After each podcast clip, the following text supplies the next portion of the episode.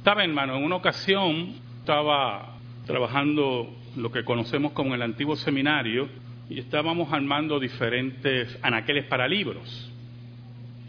Y le digo a un amigo que fue a ayudarme que armara un tablillero en metal que estaba en su caja y todo, y le fui estricto en las instrucciones. Le dije, tienes que seguir lo que dicen las instrucciones.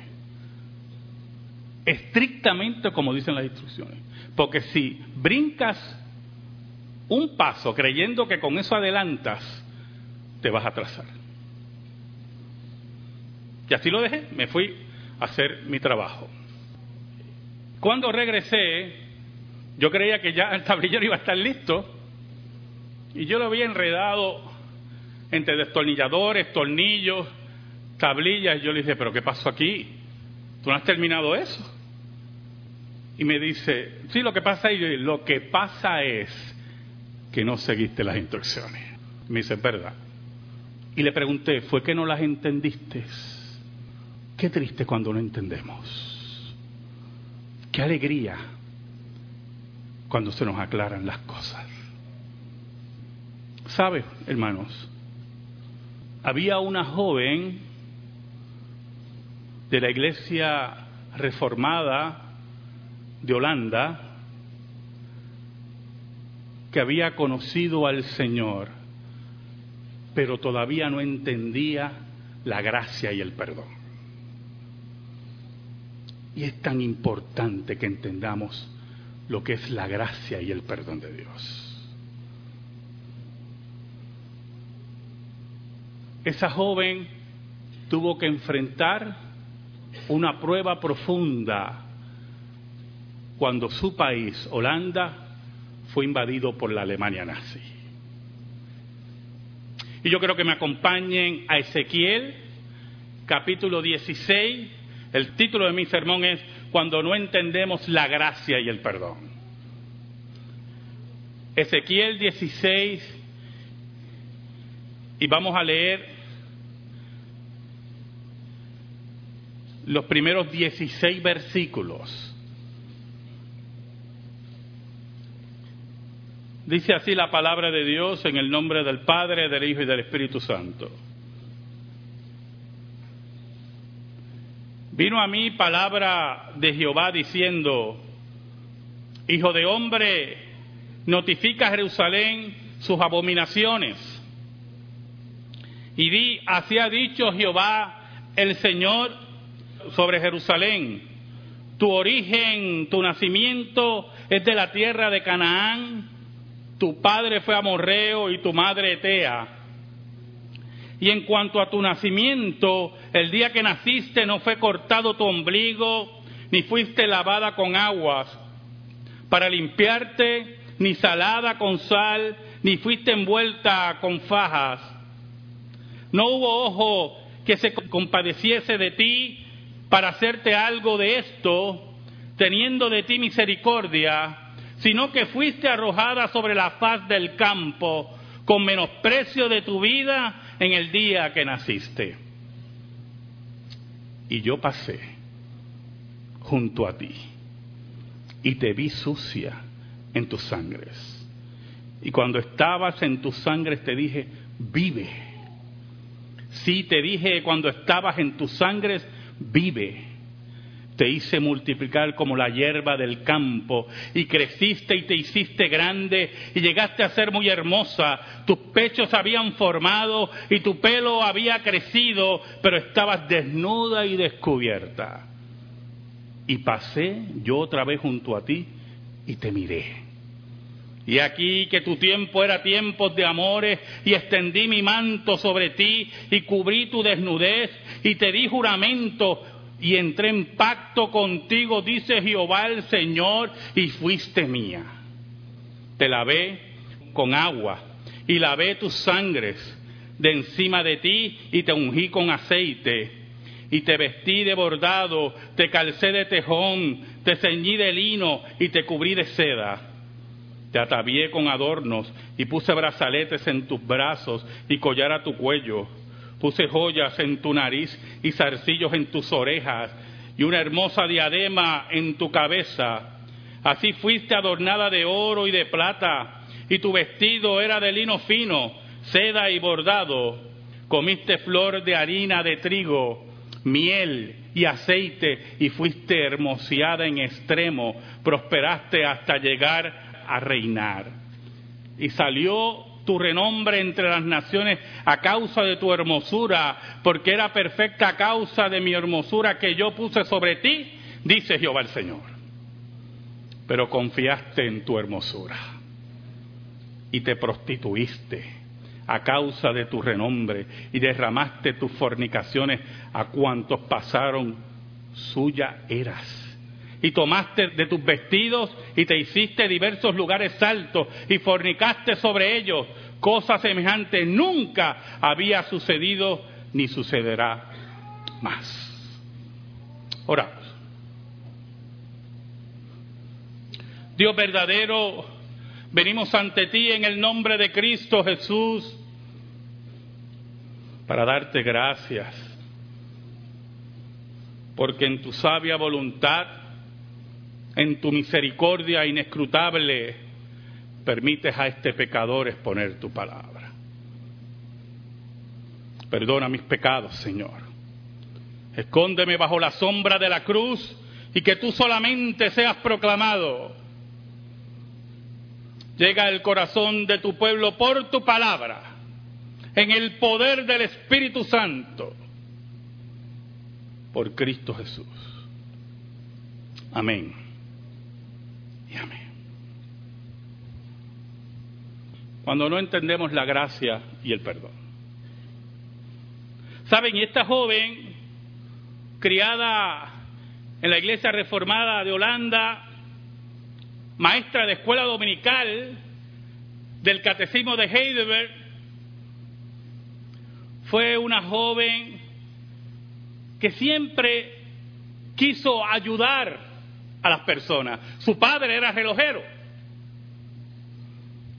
Poquito raro en Holanda y Suiza, ¿verdad? Pero. y ella quiso aprender el oficio y fue la primera mujer en Holanda autorizada a ejercer como relojera. Organizó club de mujeres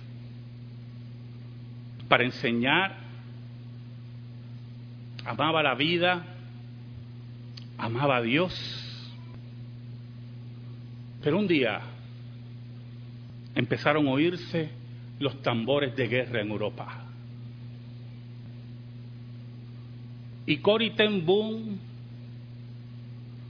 conjuntamente con su familia, deciden esconder judíos en su casa y salvar la vida de esos hombres y mujeres y niños.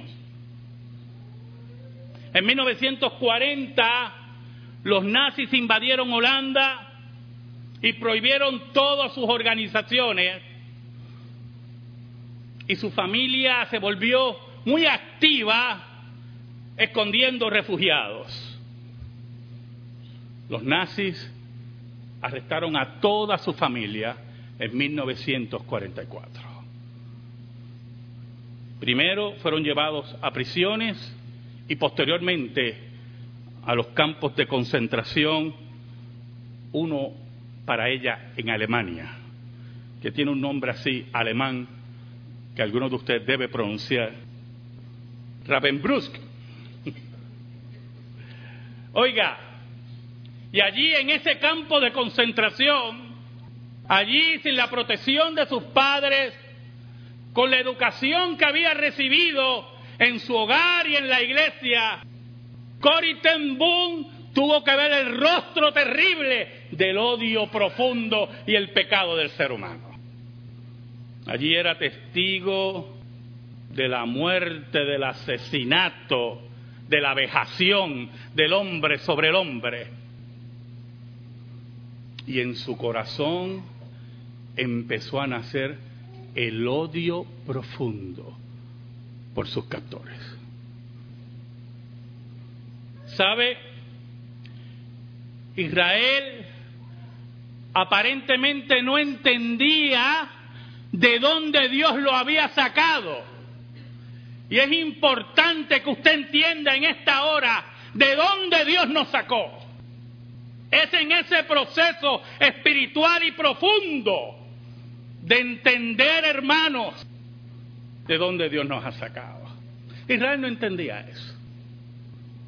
Y por eso envía el profeta Ezequiel y le recuerda no su genealogía desde Abraham, no le habla de Abraham, no le habla de Jacob, no le habla de Isaac.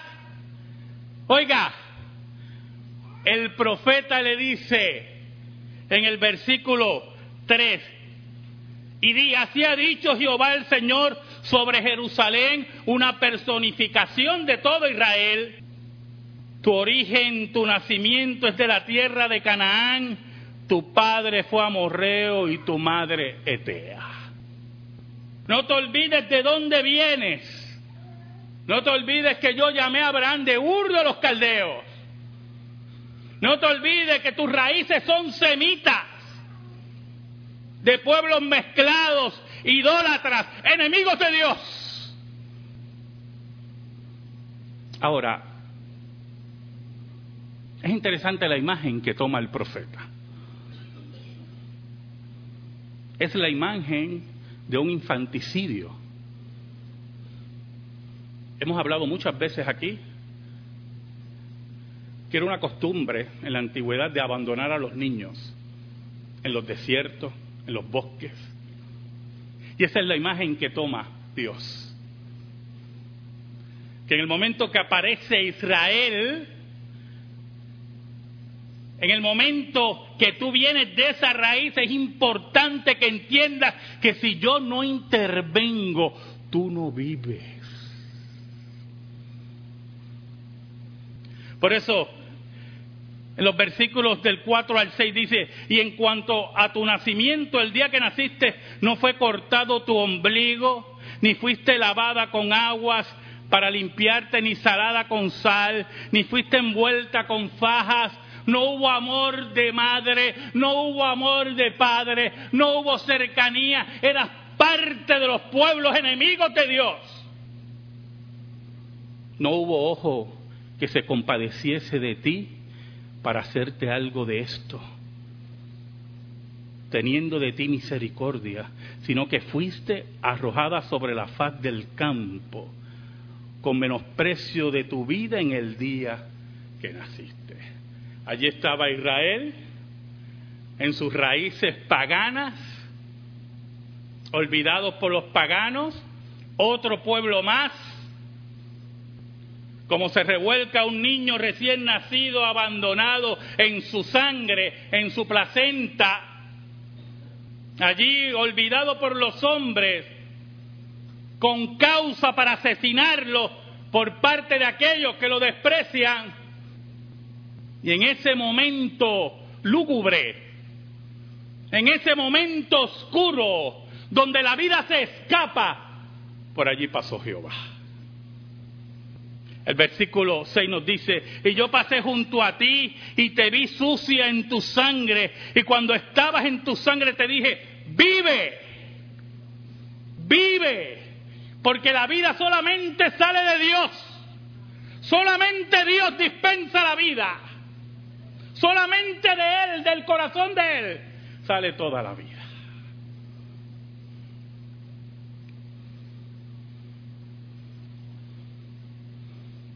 ¿Sabe? Una de las hermanas de Cory Ten Boom estaba con ella en el campo de concentración. Betsy era su nombre. Y Cory Ten Boom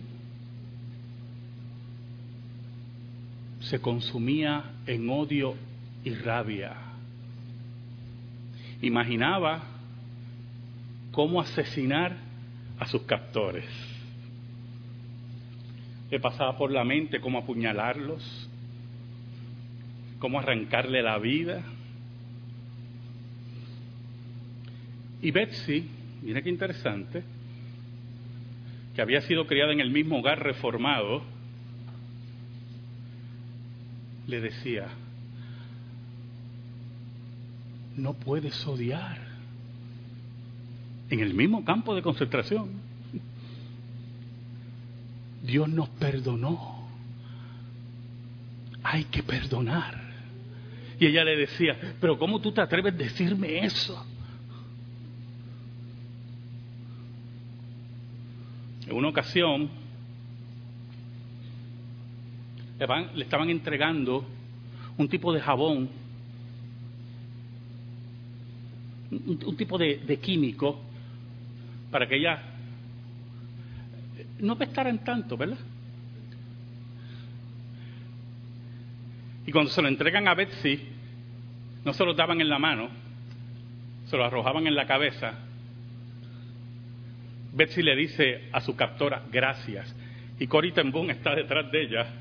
Y su sorpresa fue, gracias. Y la captora también se sorprendió.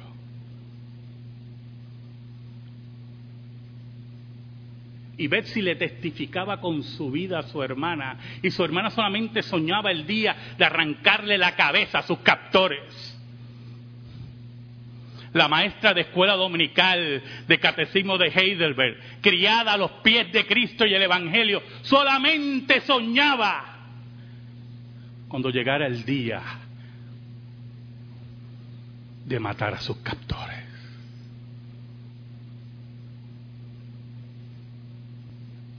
Cuando no podemos perdonar como Dios perdona, no entendemos la gracia y el perdón. Oiga, mire cómo dice el versículo 7.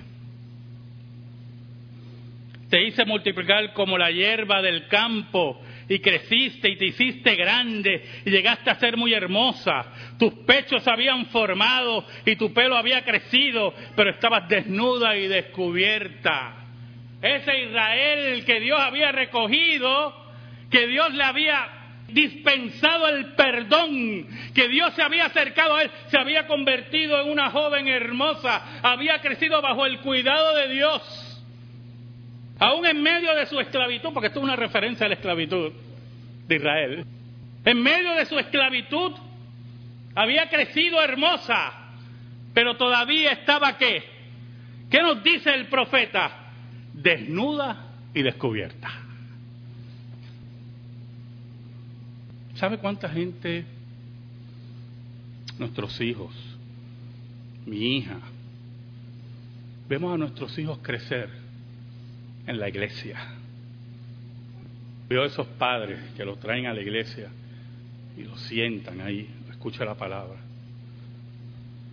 y oran por ellos. Pero todavía están desnudos y descubiertos.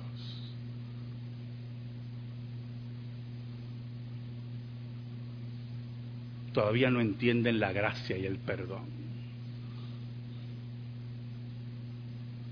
Todavía muchos posiblemente somos como esos niños criados en la iglesia, que estamos aquí no entendemos la gracia y el perdón.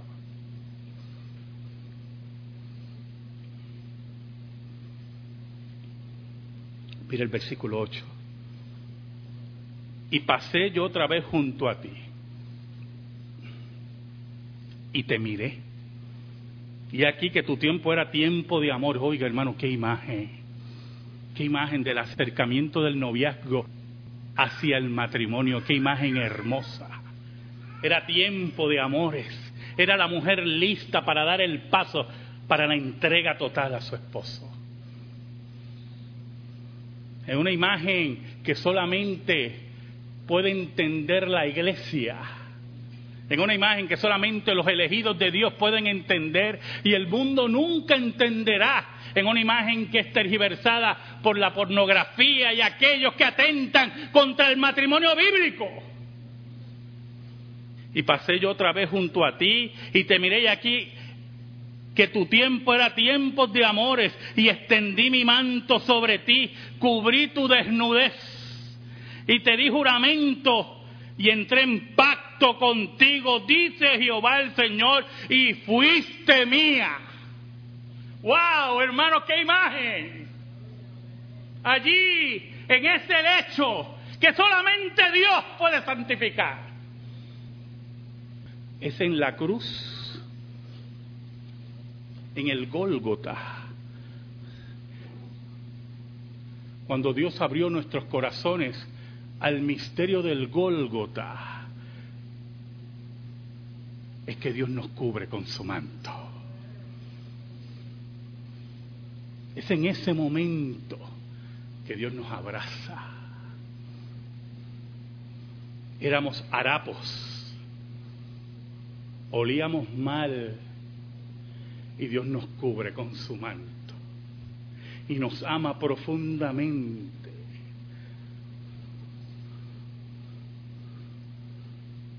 Y empieza un proceso en nuestras vidas y empieza a vestirnos. Nos baña y nos ama y nos viste. Wow, hermano. ¿Sabe? Cory Boom en medio de esos sentimientos profundos de odio, con el testimonio al lado de su hermano. Eso debe ser terrible, yo hermano, yo tengo que admitirlo. Que uno tenga esas ansias de venganza y tenga al lado a alguien que le diga, perdona y ama. Yo imagino los ojos del Coriton Boom desorbitados. Debo empezar contigo. Oiga, allí en medio del dolor, desnuda, desvestida, literalmente en duchas de los nazis. Allí desnuda ante Dios. Ten luchaba con lo que había aprendido y vivido de Dios y su naturaleza caída una lucha terrible, hermano.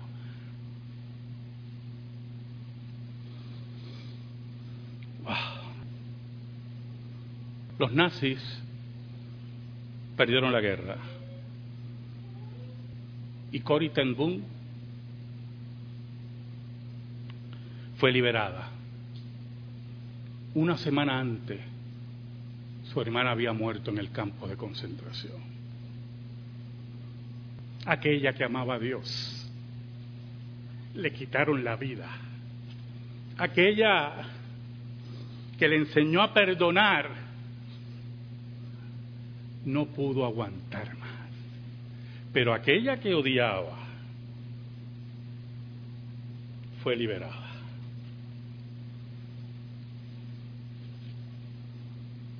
Qué pregunta, ¿verdad? ¿Qué pregunta? ¿Por qué no fue al revés?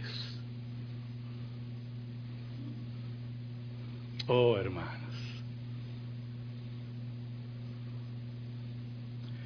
Qué bueno es creer en el Dios que nosotros creemos. El Dios que controla todas las cosas. Aquellos que creen en dioses que no controlan las cosas. Sus dioses falsos, que ellos manipulan como ellos les da la gana dioses en lámparas de Aladino que frotan para decir, dame, dame. Pero el Dios que nosotros servimos es el Dios que se acerca, que pasa junto a mí. ¿Sabe algo? Corita en sale con su odio recrecido, había perdido a su hermana, pero satisfecha que los alemanes habían perdido la guerra. ¿Y sabe algo? ¿Sabe quién estaba esperando a Cory Ten cuando salió? Dios estaba esperándola. Dios estaba esperando a Cory Oiga, y como dice aquí, y pasó junto a ella y empezó a vestirla. Mire cómo dice el versículo 9, te lavé con agua y lavé tu sangre de encima de ti y te ungí con aceite y te vestí de bordado, te calcé de tejón te ceñí de lino y te cubrí de seda. Hacía Dios con Israel cuando lo saca de la esclavitud, cuando lo lleva en el derrotero hasta el reino increíble de Salomón. Te atavié con adornos y puse brazaletes en tus brazos y collar a tu cuello. Puse joyas en tu nariz y zarcillos en tus orejas y una hermosa diadema en tu cabeza como una princesa. Así fuiste adornada de oro y de plata y tu vestido era lino fino, seda y bordado comiste flor de harina de trigo, miel y aceite y fuiste hermoseada en extremo, prosperaste hasta llegar a reinar. Qué grande es la gracia de Dios. Qué grande es el perdón de Dios. Ese que no merecía nada, esa que estaba desnuda, lejos de Dios, Dios se acerca a ella, la viste la pone hermosa, la perfuma, la ama profundamente. Pero aún más, escuche, hace que su nombre suene entre las naciones. Y salió tu renombre entre las naciones a causa de tu hermosura, porque era perfecta a causa de mi hermosura. Muy importante eso que yo puse sobre ti, dice Jehová el Señor. Que nunca se olvide Israel, le dice a través de Ezequiel, que su hermosura es la de Dios. Que todo lo que tiene Israel, todo lo que tú tienes, es de Dios. ¿Sabe? Corrie regresó a Alemania y en 1947, dos años después de terminar la guerra en Alemania, escuche, en Alemania, qué tremendo es esto, hermano. Predicando en la calle, se le acercó uno de los guardias más crueles que tuvo ella en el campo de concentración. Uno de los más que le hizo la vida imposible. Uno de los más que ella odiaba. Uno de aquellos que ella quería estrangular con sus manos, se le acercó y le pidió perdón. Y Cory que estaba vestida ya por Dios, liberada como Israel de la esclavitud, se resistió a perdonarlo.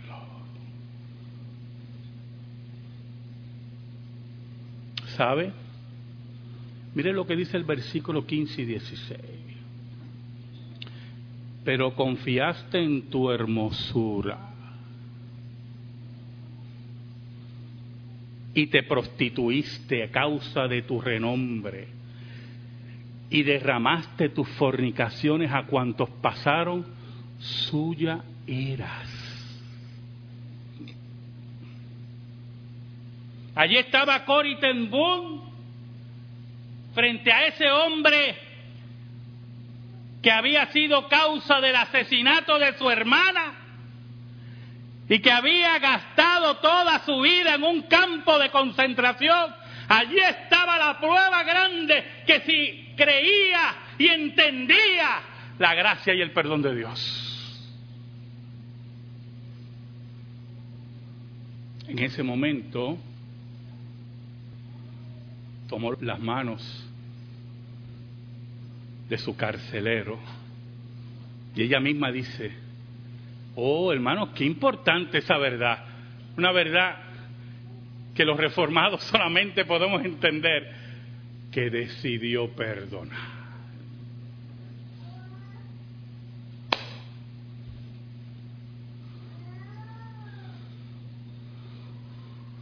Dice, y quiero leerlo de las palabras de Cory Ten Boom, que durante un momento largo nos estrechamos las manos, el antiguo guardia y la antigua prisionera. Nunca había sentido tan intensamente el amor de Dios como lo sentí entonces. El profeta le dice en el versículo 16, y tomaste de tus vestidos y te hiciste diversos lugares altos y fornicaste sobre ellos, cosas semejantes nunca había sucedido ni sucederá más. ¿Y usted sabe por qué dice no sucederá más? Porque esto ocurrió bajo Salomón. Nunca había pasado eso en Israel. Nunca. El rey antes de Salomón era David.